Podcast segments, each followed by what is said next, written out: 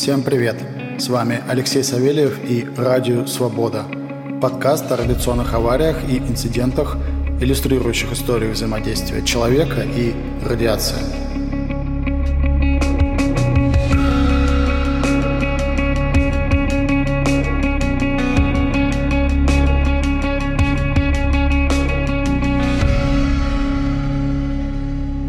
Кажется, к четвертому эпизоду моего подкаста настало время для небольшой ремарки.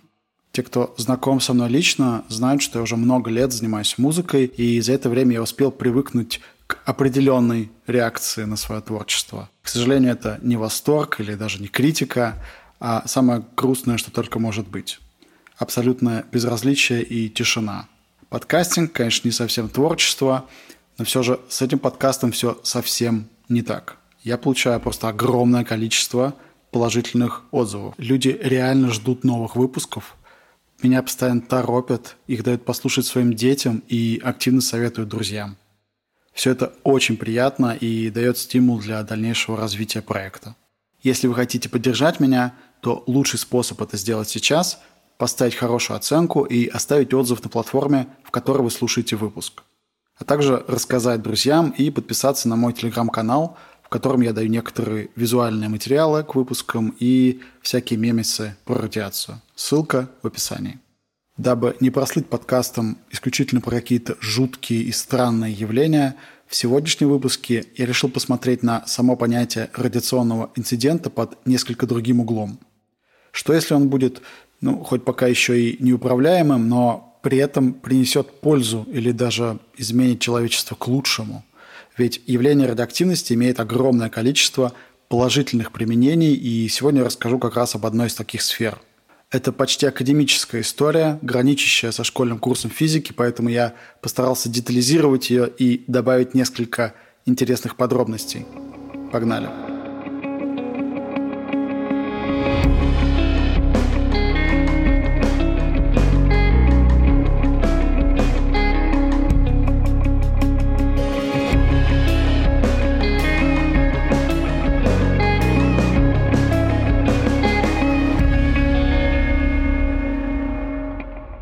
Поздний вечер, 4 января 1896 года. Обычный рабочий день в редакции венской газеты «Die Press» близится к концу. Газетные полосы сверстаны, подписаны в печать и отправлены в типографию. Еще немного, и разносчики газет побегут по улицам, выкрикивая заголовки статей. Но когда ротационные машины уже начали печатать тираж, в типографии раздался телефонный звонок. Главный редактор Захариус Слехер – сообщил о замене материала первой полосы, перепугав редакторов. Уж не война ли началась? Через час запыхавшийся курьер доставил новую статью. В редакции были удивлены даже не столько самой новостью, ее, кажется, особо никто и не понял. Интерес вызвали фантастические выводы в стиле Жюля Верна, который написал редактор, и фотография, приложенная к тексту. На снимке просто уму непостижимо была запечатлена рука, вернее даже не сама рука, как у всех живых людей, а изображение костей кисти, как у скелета.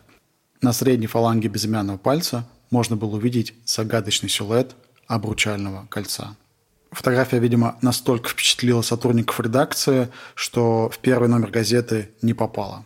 Утром следующего дня жители Вены увидели на первой полосе свежей газеты заметку следующего содержания – Профессору Вюрбургского университета удалось фотографировать человеческую руку так, что на снимке вышли только кости, а мягкие ткани, кожа и мускулы не были видны. Какое огромное значение получит это открытие для медицины, если удастся тем же способом фотографировать и другие ткани человеческого тела. Врач может подробно рассмотреть перелом костей, военный хирург безо всякого труда найдет в теле раненого застрявшую пулю или осколок гранаты. Заметка завирусилась и вызвала просто обвал публикаций об этом удивительном открытии во всех мировых газетах. Кстати, в Российской империи первое упоминание об этой сенсации появилось 17 января по европейскому календарю в газете «Новое время».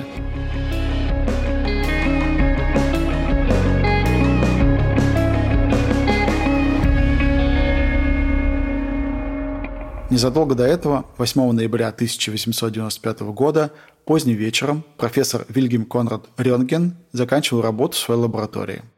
Ученый проводил популярные для того времени опыты с катодной трубкой. стеклянной емкостью, заполненной разреженными газами, через которые пропускался электрический ток. В трубке этот процесс вызывал еле заметное мерцание. По окончанию экспериментов Рентген, как всегда, накрыл трубку картонным футляром и направился к выходу. И тут произошла первая случайность. Профессор слыл очень аккуратным человеком. Выключив свет лаборатории, перед уходом он прислушался. До него донесся характерный звук прерывателя катушки Румкорфа, прибора, который, периодически включаясь, обеспечивал прохождение тока через стеклянную трубку. Догадавшись, что оставил установку включенной, Рентген, не включая свет, вернулся, чтобы отключить рубильник. И здесь произошла вторая случайность. Внимание профессора привлек лежащий на столе у окна кусочек бумажки, покрытый слоем платина синеродистого бария, который служил своего рода индикатором в различных опытах. Обычный свет, попадая на поверхность такой бумаги, заставлял ее светиться. В темноте лаборатории Рентгену удалось разглядеть исходящее от бумаги свечение – он выключил рубильник, сияние исчезло. Включил вновь, бумажка-индикатор опять засветилась. Ученому было понятно, что свечение, исходящее от кристаллов бария, вызывала включенная катодная трубка. Но как слабый свет от трубки проникал сквозь картонную коробку, которой она была накрыта. Домой Рентген в тот вечер не пошел, начав системное и подробное изучение обнаруженного им явления. На это у него ушло 7 недель непрерывной работы в лаборатории. Кстати, сначала Рентген объяснил себе открытое им свечение колебаниями эфира. Эфиром в то время называли некую гипотетическую среду, которая до начала 20 века использовалась физиками для объяснения всего необъяснимого. После появления специальной теории относительности Эйнштейна понятие эфира применять перестали. Позднее Рентген дал этому явлению более логичное название – X-лучи, где буква X явно указывала на их загадочность. Профессор соорудил экран, нанеся те самые кристаллы бария на картонку и продолжил эксперименты. В ходе исследований он заметил еще одно важнейшее свойство X-лучей – они проявлялись на фотопленке. Между трубкой и экраном Рентген помещал предметы разной плотности. Деревянные доски, ящики с гирями, книги различной толщины, шкатулки и кошельки, заполненные разнообразными предметами в разном объеме. Так профессор понял, что открытые им X-лучи способны проникать сквозь непрозрачные предметы, преодолевать расстояние в полтора-два метра и проявляться на пленке. В один из дней под руку Рентгена, причем буквально, подвернулась его жена Берта, которую, надо сказать, профессор очень любил и дорожил ею, хотя по этому поступку так и не скажешь. Он пригласил супругу в лабораторию, чтобы сделать снимок руки, ставший впоследствии легендарным. Это сейчас, спустя почти 130 лет, рентген-снимок не вызывает удивления. Для нас это обыденность. А тогда фотография просто заворожила Берту. «Я увидела свою смерть», – прокомментировала она. Рентген систематизировал результаты своих исследований и 28 декабря 1895 года опубликовал свою знаменитую научную статью о новом роде лучей. Открытие заинтересовало даже самого императора Германии, и вскоре профессор в сопровождении своего ассистента Штейна был приглашен в Берлин, в королевскую резиденцию, с докладом о загадочном свечении. Вначале скромный Рентген познакомил высокую аудиторию с открытиями своих коллег в области явлений, которые вызывают электрический ток в безвоздушном пространстве, а затем продемонстрировал несколько опытов, объясняя сущность своего открытия – Профессор пропускал лучи вновь открытого света сквозь те же предметы, что и в лаборатории – доски, ящики и прочее. При этом отказался привлечь для снимков кого-либо из присутствующих. Император вручил ученому знак Ордена Короны второй степени и даже пригласил к операторскому столу. Важно отметить, что снимки, сделанные при помощи X-лучей, включая и известную фотографию Берты, впервые были показаны Рентгеном именно тогда, на приеме в императорском дворце – Чуть позже он продемонстрировал их научной общественности на историческом собрании физико-медицинского общества 23 января 1986 года. Публика, до отказа набившаяся в большой зал, встретила Рентгена бурей аплодисментов. Ученый повторил некоторые из своих экспериментов перед аудиторией общества. Для одного из последних опытов он обратился к профессору университета фон Киллинеру с просьбой разрешить сфотографировать его руку. Профессор согласился, и вскоре фотография его левой руки с кольцом была продемонстрирована публике.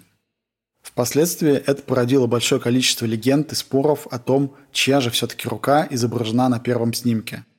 Берты или профессора фон Киллинера? Ответ прост. Снимка 2 но первый принадлежит Берте. Если хотите увидеть оба снимка, переходите ко мне в телеграм-канал, ссылка в описании. В 1896 году в Российской империи впервые было упомянуто название «рентгеновские лучи», которое ввел ученик Рентгена Абрам Федорович Йоффе. В других странах использовали и продолжают использовать термин, предложенный первооткрывателем – X-лучи. Несколько крупных промышленников почти сразу предложили немецкому физику выкупить у него права на изобретение. Но Рентген отказался даже патентовать открытие, так как не считал его источником дохода. Таким образом, буквально кто угодно при наличии вакуумной трубки и источника высокого напряжения мог собрать прибор и пользоваться им – такой вот open source 20 века. Очень скоро открытие рентгена нашло свое применение и в России. Зимой 96 года в Петербурге граф Воронцов-Дашков в припадке ревности выстрелил в собственную жену из дробовика. Женщина получила ранение, и, несмотря на усилия врачей, какая-то часть дробинок осталась в теле, вызвав у графини гнойное воспаление, грозившее женщине неминуемой смертью, а графу – каторгой. Из немецкого журнала Воронцов-Дашков узнал, что физик Вильгельм Конрад Рентген изобрел способ, позволяющий просветить человека насквозь. Граф попросил инженера Александра Сергеевича Попова собрать прибор с загадочными X-лучами. Попов прибор собрал, графиня была спасена, честь Воронцова-Дашкова восстановлена, а в России появился первый рентген. Врачи начали пробовать лечить X-лучами вообще все подряд. Стригущие лишаи, импотенцию, язву желудка, артрит и депрессию – но особый интерес их случаи вызвали у военных врачей. Одними из первых в боевых условиях рентген-аппарат испытали итальянцы. Во время Первой Итало-Эфиопской войны военный врач, подполковник Джузеппе Альвара, находил с помощью их случаев пули и осколки в теле солдат. Затем практику освоили армии Англии и США. Вера людей в диагностику с помощью рентгеновских лучей была настолько велика, что один британский моряк написал Вильгельму Рентгену в личку «Сэр, во время войны у меня в груди застряла пуля, но врачи не видят ее и не могут ее удалить. Из газет я узнал, что вы нашли лучи, с помощью которых мою пулю можно увидеть. Не могли бы вы выслать мне этих лучей в конверте, доктора найдут пулю, и я верну вам лучи назад». И вот что на это ответил ученый. В данный момент у меня нет столько лучей, а пересылка их на такие расстояния очень затруднительна – если вам не трудно, пришлите мне свою грудную клетку. Я найду пулю и верну грудную клетку вам назад. Drop the mic. В России история чудесного спасения Александром Сергеевичем Поповым графини получила огласку, и лучами X заинтересовался военный министр Петр Сергеевич Ванновский. Предвидя медицинские перспективы рентгенологии, он распорядился выделить 5000 рублей, и на эти деньги военно-медицинской академии были закуплены в Германии два рентгеновских аппарата с фотопластинками и химикатами. Благодаря усилиям Попова рентгеновские аппараты применялись и в расположениях военно-морского флота. Ученый добился оснащения рентгенами восьми кораблей. Одним из них был известный крейсер «Аврора». В 1905 году крейсер принимал участие в Цусимском сражении, а после стоял на рейде в Маниле. В этот период времени впервые в мировой корабельной практике были проведены рентген-исследования 26 раненых. Еще одним важным достижением, которое произошло уже при большевиках, было открытие в 1918 году Государственного региологического и радиологического института имени Гранов в поселке Песочный под Санкт-Петербургом. Эта идея принадлежала уже упомянутому ранее ученику Рентгена Абраму Федоровичу Йоффе. Институт, который прославился под аббревиатурой ЦНИРИ, ныне называется РНЦРХТ имени Гранова, стал первым регенератологическим институтом в мире и до сих пор считается учреждением с мировым именем. Большевики по каким-то причинам придавали этому проекту очень большое значение и открыли институт на минуточку еще во время гражданской войны. Я иногда сталкиваюсь с РНЦ-ХТ по работе в реальной жизни, и однажды мне посчастливилось побывать в таком законсервированном кабинете одного из основателей учреждения. К сожалению, я не знаю, кого именно – Всегда очень интересно находиться в таких местах. Ты буквально прикасаешься к истории науки. Кабинет оборудован конфискованной большевиками из Юсуповского дворца мебелью, а еще там есть оригинал письма Рентгена с благодарностью и оригинал первого в мире заказа наряда на производство радиоактивности, подписанный лично Марией Кюри. Фото писем в моем телеграм-канале.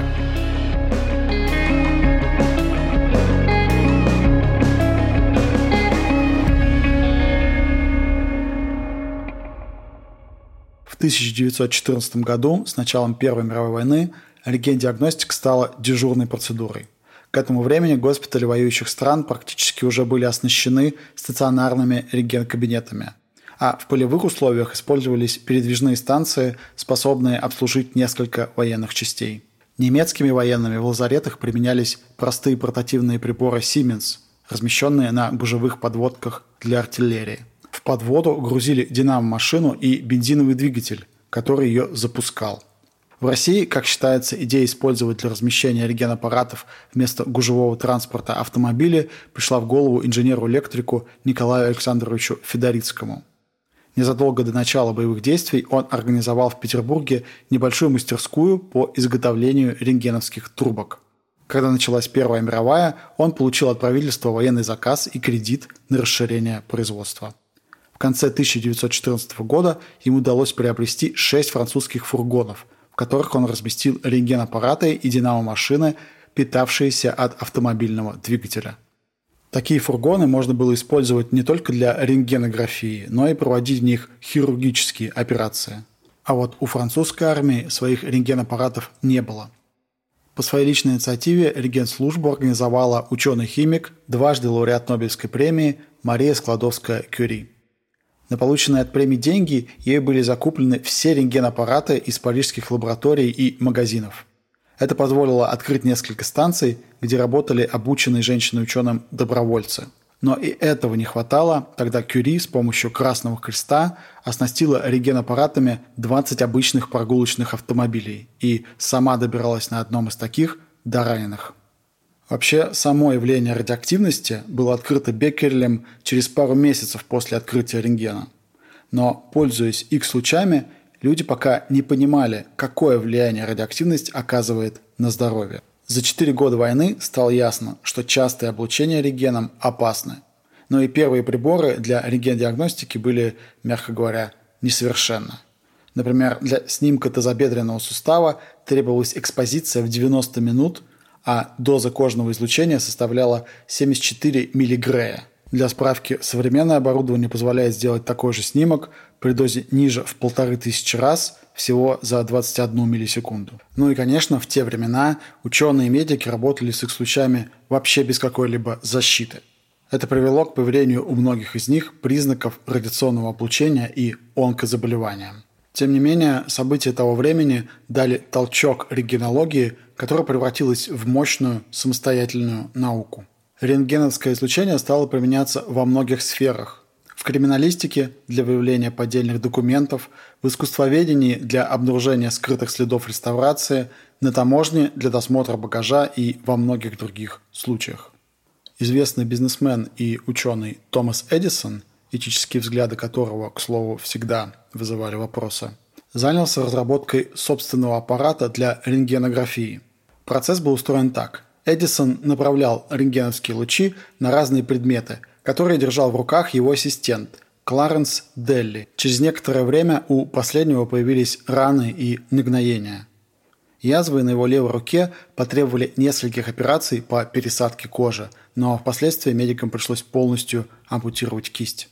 Затем ассистенту ампутировали пальцы и правой руки. Но в итоге все усилия врачей оказались тщетными, и Кларенс Делли скончался от рака, став одной из первых жертв техногенной радиации в истории человечества. Мир столкнулся с фактом опасности рентгеновских лучей, которая, как оказалось, способна не только лечить, но и калечить и даже убивать.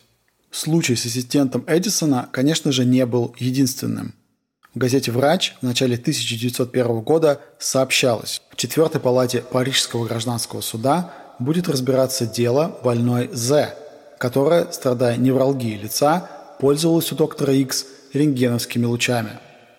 В первые девять присестов лучи пропускал сам доктор X, а в последний, десятый раз, он поручил это одному из своих помощников. На следующий за присестом день З проснулась с опухшим глазом и с совершенно облысевшей правой половиной головы и обратилась в суд. А вот что пишет издание «Фотографический вестник» в 1897 году. Уже указанное нами наблюдение, что рентгеновские лучи изводят волосы, побудило доктора Фрейнда воспользоваться ими у одной 15-летней девушки, у которой затылок и спина были густо покрыты волосами. Попытка удалась вполне после ежедневного двухчасового действия рентгеновских лучей 12 дней подряд. Они вызвали также воспаление кожи, которое, однако, прошло безо всяких неприятных последствий. А в сфере продаж обуви с 20-х годов становятся популярны так называемые педоскопы – устройства, позволяющие определить степень корректности посадки ботинок – с помощью рентгеновского излучения. Прибор представлял собой прям полноценный рентгеновский аппарат со специальной выемкой, куда помещались ноги. В аппарате были маленькие окошки, в которых клиент мог увидеть, как сидят его ноги в новых ботинках. А в два других смотрели продавцы или родители, если обувь примерял их ребенок. Сотрудники магазинов нередко помещали руки прямо под облучение, ощупывая обувь, что впоследствии вызывало у них признаки дерматита. Причем от педоскопов отказались только в конце 50-х годов. А представители обувной индустрии в газетных и авторских статьях отрицали потенциальный вред педоскопа. Мол, все с точностью до наоборот. Использование этих устройств позволило избежать вреда для ног клиентов, который могла причинить неподходящая обувь. В 1999 году журнал Time поместил педоскоп в список 100 худших идей 20 века. В наше время ведущие производители рентгеновского оборудования работают над снижением лучевой нагрузки пациента, поэтому современные приборы дают облучение в сотни раз меньше, чем тот самый аппарат для выбора обуви. Доза варьируется в зависимости от вида исследования. К примеру, при рентгенографии грудной клетки пациент получает от 0,1 миллизиверта. Это несущественная доза, и она сопоставима, например, с поеданием 10 бананов. Банановый эквивалент – это количество радиации, полученной от одного съеденного банана. Такая вот внесистемная, но очень наглядная единица измерения радиоактивности. В банане присутствует сразу три изотопа калия, и один из них, калий-40, радиоактивен и является источником бета-частиц. Средний банан весом 150 грамм содержит примерно 0,1 микрозиверт радиоактивности. Конечно же, это совершенно безопасно для человека, и да, я подсчитал. Для того, чтобы получить опасную дозу в 1 зиверт, вам придется съесть 10 миллионов бананов за один раз. Это примерно полторы тонны.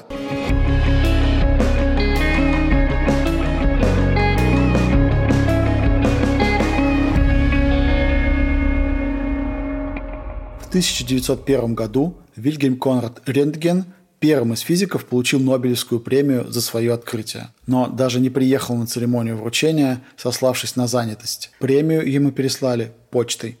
А во время Первой мировой войны, откликнувшись на призыв германского правительства к населению с просьбой о финансовой помощи, Рентген отдал практически все свои накопления. Нобелевскую премию ученый пожертвовал университету. Кроме того, он передал правительству все свое имущество, оставив себе лишь небольшой домик в пригороде. Но вообще, конечно, как говорится, what a time to be alive. Конец 19-го, начало 20 века – время важнейших для истории человечества открытий. Например, в 95-м Попов изобретает радио.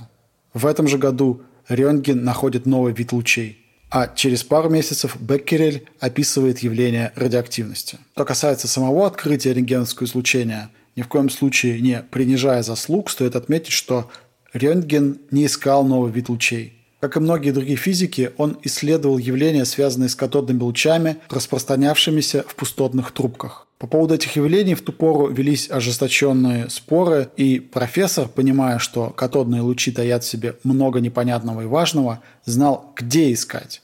А то, что он нашел, было своеобразной наградой за поиск. С вами был Алексей Савельев и Радио Свобода.